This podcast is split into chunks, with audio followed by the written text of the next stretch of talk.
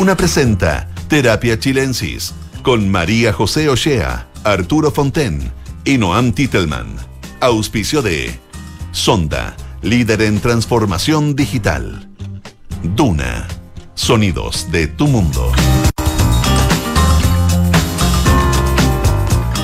Hola, ¿qué tal? Muy buenas tardes. Bienvenidas y bienvenidos a un nuevo capítulo de Terapia Chilensis en este día martes 22 de agosto. Arturo Fonten, ¿cómo estás tú? Muy bien, ¿cómo estás tú? Muy bien, muchas gracias. ¿Te has mojado? eh, sí, mojada, hay que decirlo. Pero bueno, quiero eh, bastante bien en relación a eh, toda la tragedia que estamos viendo Uy, sí. en la zona centro-sur eh, de Chile con estas inundaciones que son como unas verdaderas, Feroces, sí. eh, ¿cómo se llaman? Los diluvios universales que llegan. mm. Eh, enorme, enorme. Bueno, Noam Titelman no, no está con lluvia por allá en, en París. Está con... Estoy con harto sol por ahora, pero va a, va a llegar la lluvia en un par de días más, porque un verano parisino parece que llueve igual. Ya, Eh, bueno, pero pero nada, ha sido muy terrible ver la imagen a distancia de, de lo que está pasando en Chile. sí, lo que está pasando en Chile, la verdad es que eh, es bien desolador eh, ver las zonas que ya están en estado de catástrofe, la cantidad de gente que hay aislada, pero- los ríos completamente Desbordados. desbordados, puentes cortados, etcétera. Así que bueno, solidarizamos por supuesto con, con las personas que lo están pasando mal por eso. Bueno, Arturo Fonten, ayer no quisimos comentarlo porque sentíamos que venía, que esto era noticia en desarrollo y que probablemente iba a ocurrir. Y por supuesto, esta mañana sí ocurrió eh, la salida de la embajadora en Reino Unido, Susana Herrera, después de su curiosa propuesta eh, de un proyecto que quería, ella quería levantar 5 millones de dólares de fondos con el Bio Bio para hacer un proyecto eh, grande, maderero, bueno, etcétera. Hablaremos más de eso, pero eh, estaba escrito, ¿no? Parece, parece, ¿no? Parece. No, en Titelman eh, comentábamos que algo iba a pasar.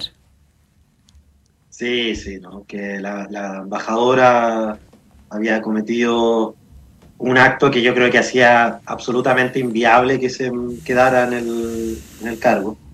Eh, y, y me pareció genial la figura que empleó el comunicado de Cancillería que dice que fue una renuncia voluntaria. Entonces, cuando le agregan el voluntario después de la renuncia, dejan clarísimo que no fue para nada voluntario, ¿no? Porque Obvio. es como esa sutileza muy diplomática, muy de Cancillería para explicar lo que estaba ocurriendo en ese contexto.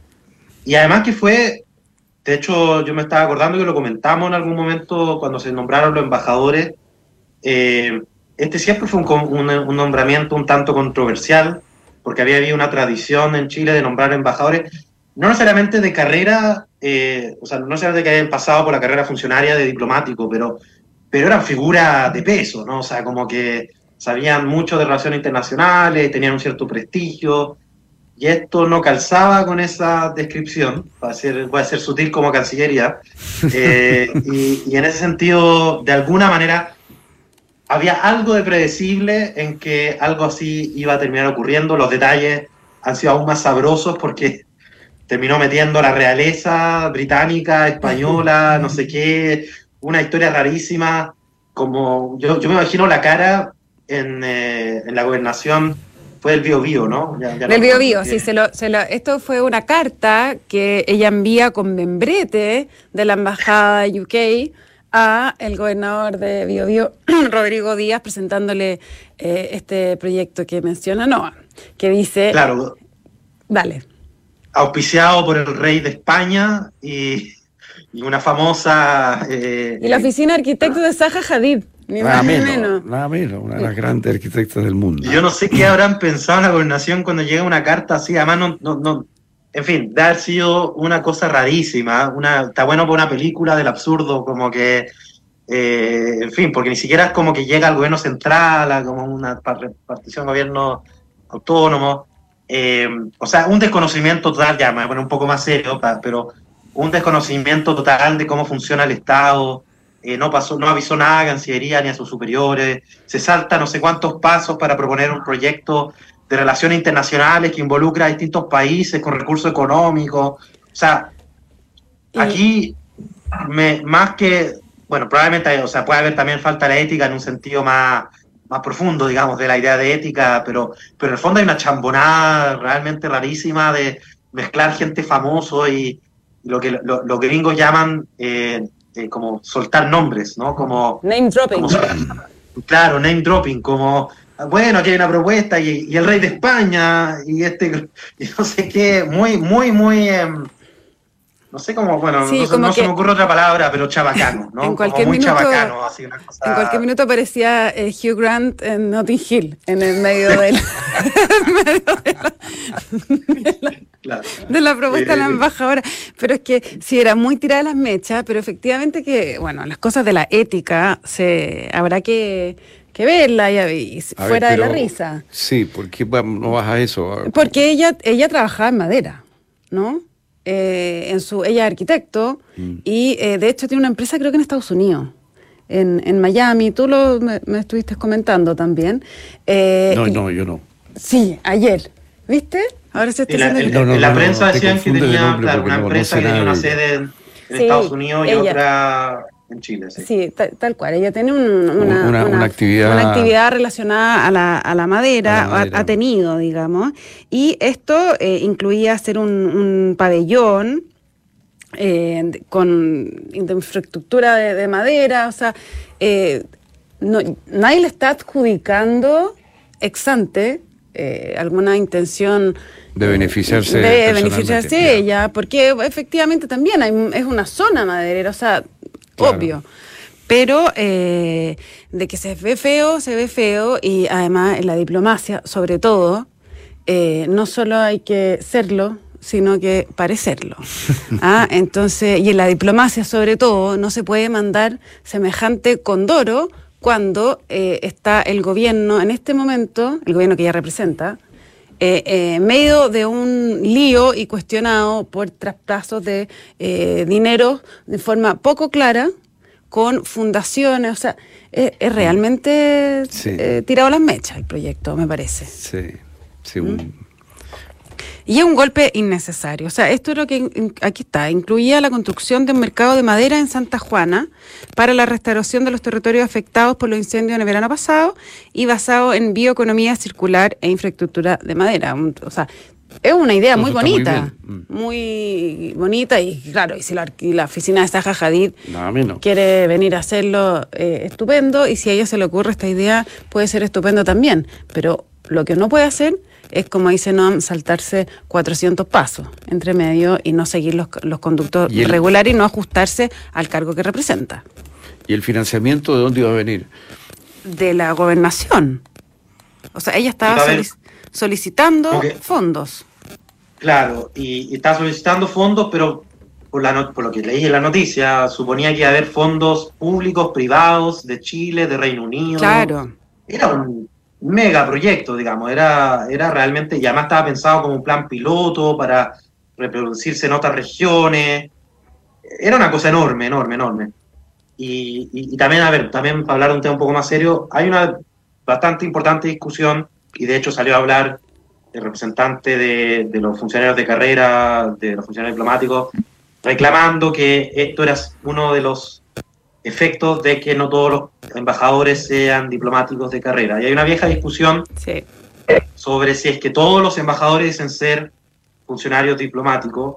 Yo creo que hay buenas razones para, para decir que no, que, que algunas embajadas al menos tiene sentido que el gobierno quiera tener, eh, de alguna o sea, muchas, puede tener incluso que ver con su programa de gobierno, ¿no? Como que para cumplir con su programa de gobierno considera que necesita tener alguna presencia política.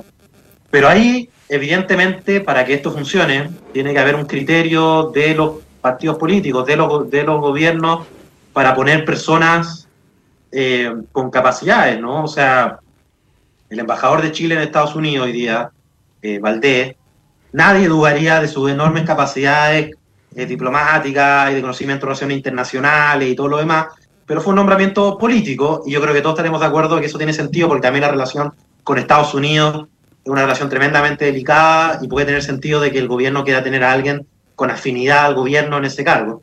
Entonces ahí entramos un poco en algo, en ese espacio sutil y tan difícil de, de controlar, de que no todo puede ser resuelto por ley, ¿no? que también hay un, si uno no tiene buenos partidos, si uno no tiene una cultura de nombramientos que ponga también el ojo en que, en que se tenga preocupación por también las capacidades que están siendo nombrados, no, no, o sea, como que pensar que todo se va a solucionar por generando un servicio civil autónomo en todos los cargos, creo que tiene algo errado. Ahora, hay que quizás estamos pasados a la punta y quizás hay demasiados cargos de discreción política. Esa es otra discusión. Quizás habría que tener más cargos de, de, carrera diplomática y hoy día quizás hay un exceso de cargos políticos. Eso está, es aceptable, pero probablemente nunca van a ser cero. Eso, eso es lo que estoy tratando de decir. O sea, la idea de que haber cero embajadores políticos creo que es un poco A mí me, eh, yo, yo, coincido completamente contigo. Yo creo que una de las... Eh maneras de llevar a cabo, no, no solo más allá de los embajadores, de llevar a cabo un programa, es poner gente de tu confianza en cargos clave. Esa es la tradición chilena. Me parece que lo otro, eh, obligar a los gobiernos a trabajar con funcionarios públicos que han hecho su vida entera en esa en, el servicio público, que es lo que existe en, otros países, eh, es una tradición que nos es muy ajena y que supondría, desde luego, elevar enormemente los ingresos de los funcionarios públicos, su preparación, en fin. Nosotros con el sistema que tenemos, tenemos la ventaja que podemos traer a la función pública durante un gobierno personas que tienen otras experiencias, que han sido formadas en otros lugares y eso me parece que enriquece la función pública y eso con el apoyo de los servidores públicos que están ahí, los, que forman parte de la burocracia estatal, me parece que enriquece las posibilidades de funcionamiento del Estado. Eh, no sé, cuando alguien llega a la gerencia general de una gran empresa, ese gerente general normalmente quiere tener gerente de finanzas, gerente comercial, gerente, en fin, de su confianza. ¿ah? Quiere formar un equipo para manejar la empresa. Y me parecería muy raro a mí que llegara el presidente en Chile eh, con un nuevo gobierno y se encontrara con que no puede nombrar prácticamente más que a los ministros, digamos, ¿no? Eso, eso sería, sería muy extraño. Sí. Pero, hay un equilibrio. O sea, el punto es que hay un equilibrio. Yo creo hay un equilibrio, por supuesto. Y hay, y hay controles. Por ejemplo, cuando se hizo la reforma del Estado en tiempo de Lago, se estableció esta idea de que había un, una entidad independiente que escogía una terna para los cargos de arriba y entonces el gobierno escoge dentro de esa terna. Bueno, ese es el tipo de restricción que a mi juicio debe haber. Ahora puede que eso no haya funcionado todo lo bien que es lo que se esperaba, pero, pero es mejor eso, me parece a mí, que simplemente que, que esto sea una carrera funcionaria obligatoria, digamos, para el presidente, nombrar a alguien que viene de la carrera. Quizá el presidente, bueno, el que está más interpelado en ese momento es el presidente, porque quizás en el momento de elegir sus embajadores tiene que, ponerse en faceta canciller, quiero decir, mm. ser lo más diplomático eh, en la elección, lo más diplomático posible en términos de generar un equilibrio perfecto entre donde se necesita gente que sea política, pero política de carrera también. No política que hay de un partido, soy militante de un partido y... sí, porque también tuvimos, ¿te problemas con el embajador pues, de, España? Eso lo que, eh, para, allá, iba, justamente. O sea, eh, hay que saber dónde poner eh, los de carrera, dónde poner los que sean políticos, pero que esos políticos sean políticos profesionales también. No puedes tener, darte el lujo de que un poquito después salga la pareja con las patas arriba de la mesa, eh, o dar declaraciones que los 30 años fueron lo peor cuando tú estás tratando de remar eh, al contrario aquí en Chile, o esta señora que eh, en Londres, si estamos hablando, no, no en la embajada, en, en no, no, y así en un país porque después se ofenden, pero, pero es mm. la embajada en, el Reino Unido, que por supuesto que es una un altísima representación, o sea, de importancia. Eh, una persona que ha sido que ha tenido dos candidaturas fallidas a constituyente a diputada que eh, no tiene ninguna experiencia ni política ni diplomática eh, es arquitecto puede hacer tener muy buena arquitectura pero eso no, tiene nada que ver no no se, demostró no, se entiende no tiene por mm. ningún Mm, por ningún lado eh, qué hacer ahí. Sí, se, demostró que no fue un buen nombramiento, eso no hay duda no, claramente, entonces, eh, por eso digo que tiene que actuar como canciller, porque tiene que proteger protegerse a sí mismo y las relaciones, y las relaciones del país en el momento en que designa a la gente que lo va a representar afuera, porque este tipo de casos eh, son muy, muy innecesarios. muy bochornoso para Chile, digamos, no mm. solo para... Eso, eso es curioso, ¿ah? que ahí hay un trabajo periodístico interesante para entender por qué fue nombrada, porque eh, a veces ocurre que hay malos nombramientos por un tema político, porque hay que, no sé, los, los gobiernos cumplen unas cuotas o hay presión en los partidos, pero acá tenía cierta cercanía a un partido muy pequeño que es el Frente Regionalista Verde, eh, no me acuerdo el nombre incluso. Está mal que no te eh, acuerdes de los nombres de los partidos de los se, cuales Se dice FREPS. Sí, Frente, Regionalista, Verde, Social. Social, creo, algo así. Eh, pero ni siquiera es que tuviera una gran carrera política en ese partido, sino que tenía una candidatura como independiente cercana a ese mundo. Y como decía José, la, la, embajada de Londres o de Reino Unido es una embajada importante. Entonces, ¿cómo llegó? Yo, yo realmente tengo esa duda de qué, qué proceso explica que haya llegado a, a ese cargo, porque es distinto cuando hay un político de carrera o un de diplomacia de carrera, pero acá no es ninguno de esos dos. Eh, y además lo otro que me llama la atención es que en realidad un embajador que pase piola, que nadie escuche de él, la verdad es que nadie lo va a criticar mucho, ¿no? Como que eh, pareciera que no es tan difícil, por lo menos, ser un embajador mediocre, digamos, ¿no? Como un embajador que no llama la atención y con eso salva, ¿no? Aguanta. Eh, entonces, bien impresionante, hay que hacerlo realmente mal, eso es lo que estoy tratando de decir, hay que hacerlo realmente mal como embajador para que, para que pase estas cosas, digamos, ¿no? Para que, para que genere bolita y termine teniendo que renunciar voluntariamente, como decían en, Cancillería, ¿no? como, dice esa frase como meme, quiso aportar y arruinó. Completamente. Oye, bueno, ahora tenemos, eh, imagino que vendrá alguien de carrera, porque no es posible, que eh, toda la gente que política profesional del entorno de confianza del presidente eh, pierda la oportunidad. Mm. O a no ser que manden a Giorgio Jackson. Ah, ah, ¿Cierto? Bueno, estoy especulando, por supuesto. nada, de, nada, de, esto, nada de esto es real. Nada de esto es real. Em, pasando a otro tema, tú no, Antiterman, ¿cómo estás viendo eh, acá la situación del gobierno? ¿Se está calmando las olas? Mira, es interesante evaluarlo a raíz del, cambio de gabinete que, hubo recién, si es que tuvo algún impacto o no en el ambiente. Yo diría que no. o sea, la, respuesta corta, eh, digamos, quedó muy golpeado Revolución Democrático, venía muy golpeado de antes, lo conversamos la semana pasada, venía incluso antes de los convenios muy golpeado, con los convenios quedó más golpeado, y después este cambio de gabinete aún más golpeado pero no diría que hubo un gran efecto sobre el ambiente, tanto a nivel interno de la, de la alianza de gobierno, pero también en la relación con la oposición. Y yo creo que lo que sí ha ido pasando cada vez con mayor nitidez es que creo que se está adelantando, como suele ocurrir cuando hay una, debilidad en la encuesta, se está adelantando la discusión presidencial. Mm. Eh, y yo creo que está muy lanzada. ¿no? Eh, hay algunas cosas que lo han ido apuntando en esa dirección. Por ejemplo, eh, está bien lanzada la disputa entre José Antonio Caz y Evelyn Matei. Yo creo que no es menor lo que ha ido ocurriendo en la encuesta, en que Evelyn Matei, eh, no a caballo, como esta frase, yo soy lo peor para las frases, las la, digo mal y después uno hace el ridículo, pero eh, caballo... Pillado, caballo ganado. Eso, caballo pillado, caballo ganado. ¿Es ahí o no? caballo alcanzado, caballo ganado. Eso, algo así.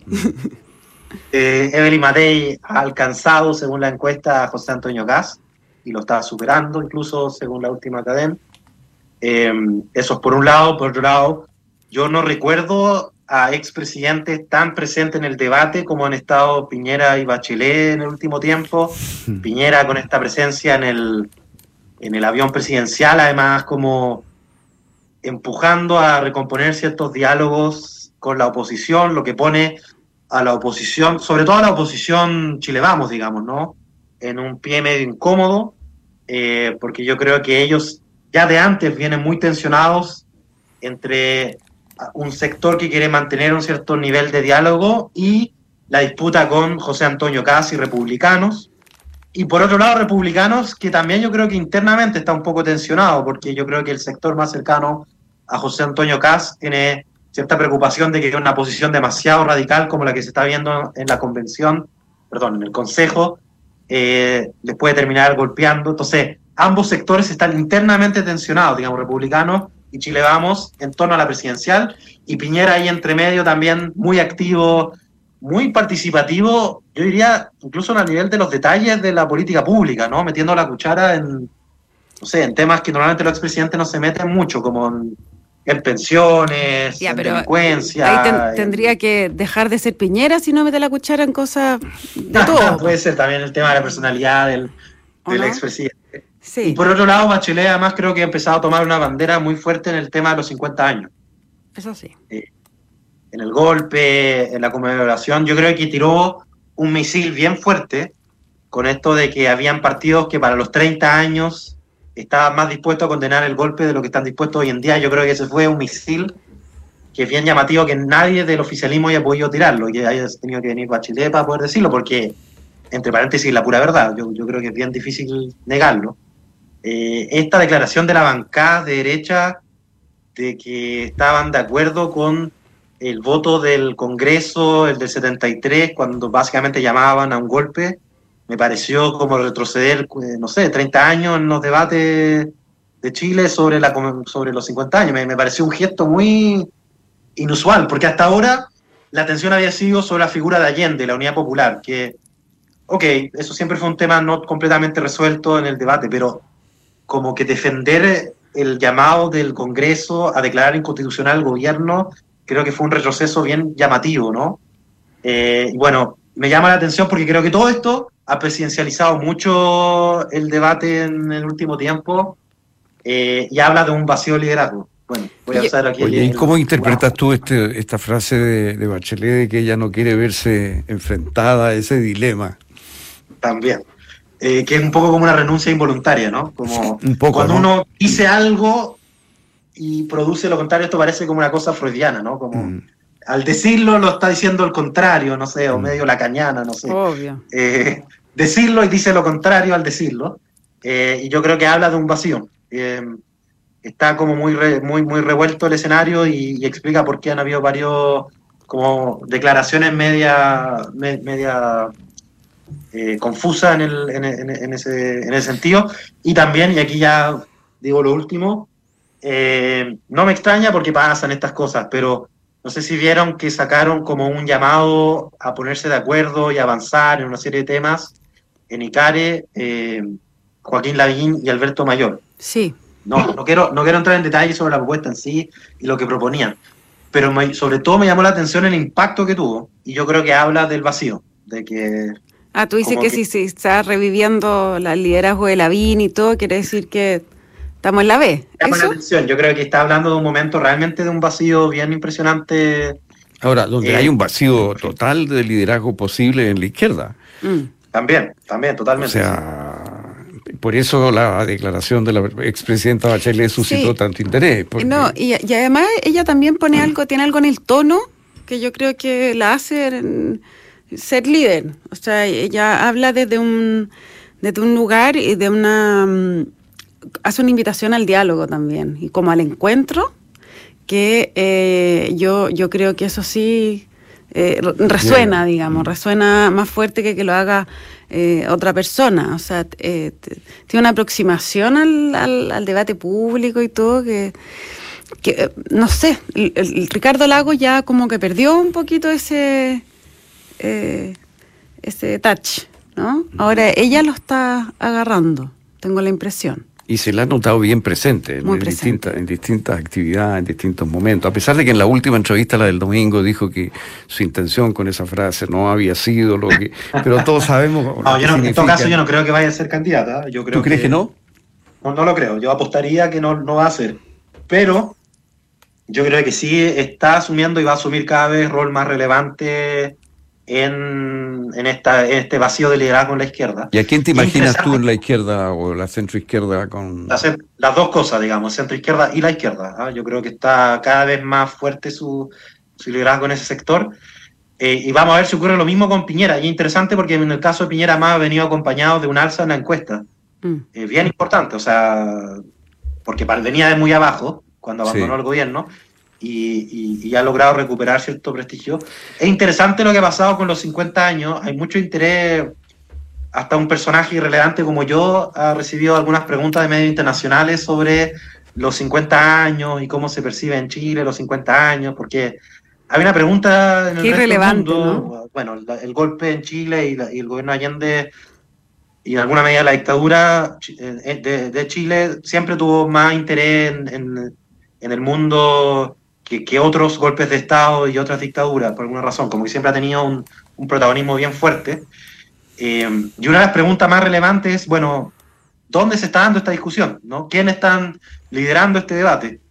Eh, y yo creo que si tuviera que nombrar personas, claramente Bachelet sería un nombre que aparecería con mucha fuerza.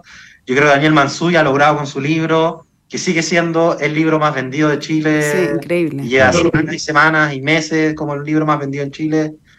Eh, interesante pensar en la derecha, qué figura, porque no se me ocurre en este men- momento un nombre que ha, ha como destacado en este, en este debate, fuera de, digamos, fuera de Mansuy como intelectual, pero como Mm. político eh, no se me ocurre en este momento. Y yo creo que Bachelet logró hacer algo que yo además he mirado varias encuestas por- porque me ha tocado hablar de este tema en distintos círculos. Eh, puso la cuña que si uno le pregunta a los chilenos cuál es su visión sobre cómo hay que conmemorar los 50 años, es exactamente, o sea, ahí se nota como la habilidad política, ¿no? Que el titular que puso es lo que aparece en los focus group y en las encuestas todo el rato, que es eh, el golpe se percibe sobre todo como un momento de división y lo que los chilenos quieren es que esta conmemoración sea una oportunidad para, sin olvidar ese, esa tragedia, digamos, eh, encontrarnos como chilenos. Ese, esa es la frase que uno escucharía permanentemente en la mayoría de los chilenos. Y al mismo tiempo uno escucha el debate, la política, este pelea entre, digamos, sacar a Patricio Fernández de su rol, por un lado, que yo creo que era terrible, por, doblemente terrible. Primero porque lo sacaron por algo que no dijo, porque lo Sí, nunca, el nunca, video- nunca editaron un video para tratar de que había decir dicho. que él dijo algo que no dijo, pero además porque mataron la posibilidad de discutir esto adecuadamente. Noam Titelman, Arturo Fonten, se nos acabó el tiempo. Muchísimas gracias a los dos por esta conversación y eh, con Noam nos encontramos el próximo martes, si es que no ha dejado París para habitar el cargo en Londres. Les cuento a ustedes que la transformación digital de tu empresa nunca estuvo en mejores manos. En Sonda desarrollan tecnologías que transforman tu negocio y tu vida, innovando e integrando soluciones que potencian y agilizan tus operaciones. Descubre más en sonda.com. Sonda Make It Easy. Quédese con nosotros porque a continuación información privilegiada al cierre y luego sintonía crónica debut junto a Bárbara Espejo y Francisco Aravena. Que estén los dos muy bien y que tengan todos y todas una muy buena noche. Muy buenas noches.